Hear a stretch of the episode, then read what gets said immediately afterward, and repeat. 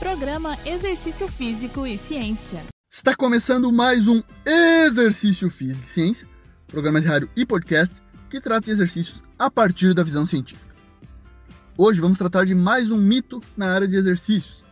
É na nossa série Fatos e Mitos aqui no Exercício Físico e Ciência.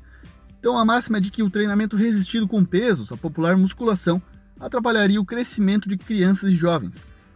Provavelmente o mito de que a musculação atrapalha o crescimento das crianças vem a partir de uma preocupação de danos ou enfraquecimento das placas de crescimento epifisário, que se refere à região que compõe as duas extremidades dos ossos longos no esqueleto humano.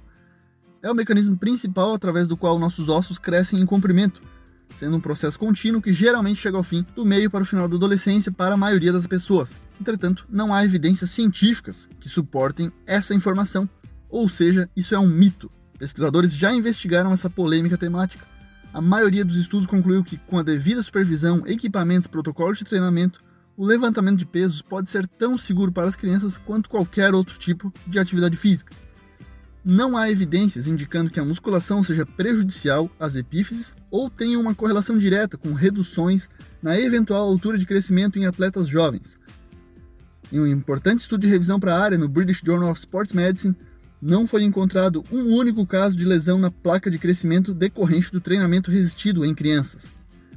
O risco de lesão musculoesquelética resultante de treinamento resistido, adequado à idade, levantamento de peso e treinamento de pliometria, não parece ser maior do que outros esportes de atividades recreativas, em que crianças e adolescentes participam regularmente. O estudo ainda sugere que a maioria das lesões relacionadas ao treinamento de resistência para jovens é resultado de uma supervisão profissional inadequada relacionada a más técnicas de exercício, mas também cargas inadequadas de treinamento.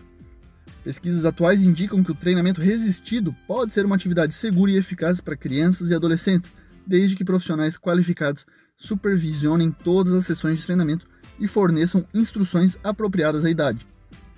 A musculação traz uma série de benefícios para os jovens, um dos principais é o ganho de força, em média de 30% em estudos de 8 semanas. Esse ganho de força está diretamente associado às adaptações neurais e não devido à hipertrofia nesses jovens.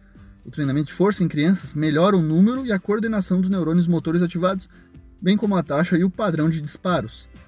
A percepção de competência de força é importante para as crianças e adolescentes no sentido de aumentar e manter a participação deles em atividades como a educação física escolar.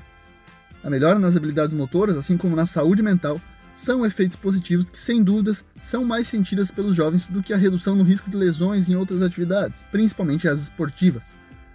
Lembrando que a adoção de comportamentos saudáveis, como um estilo de vida ativo composto pela prática regular de atividades físicas, incluindo exercícios como a musculação, é importante principalmente na infância e adolescência, em que adotamos hábitos que podem perdurar para a sequência de nossa vida. Este foi mais um Exercício Físico e Ciência. Lembrando que todos os nossos programas estão no Spotify, Google Podcasts e no Apple Podcasts. Um abraço e até a próxima.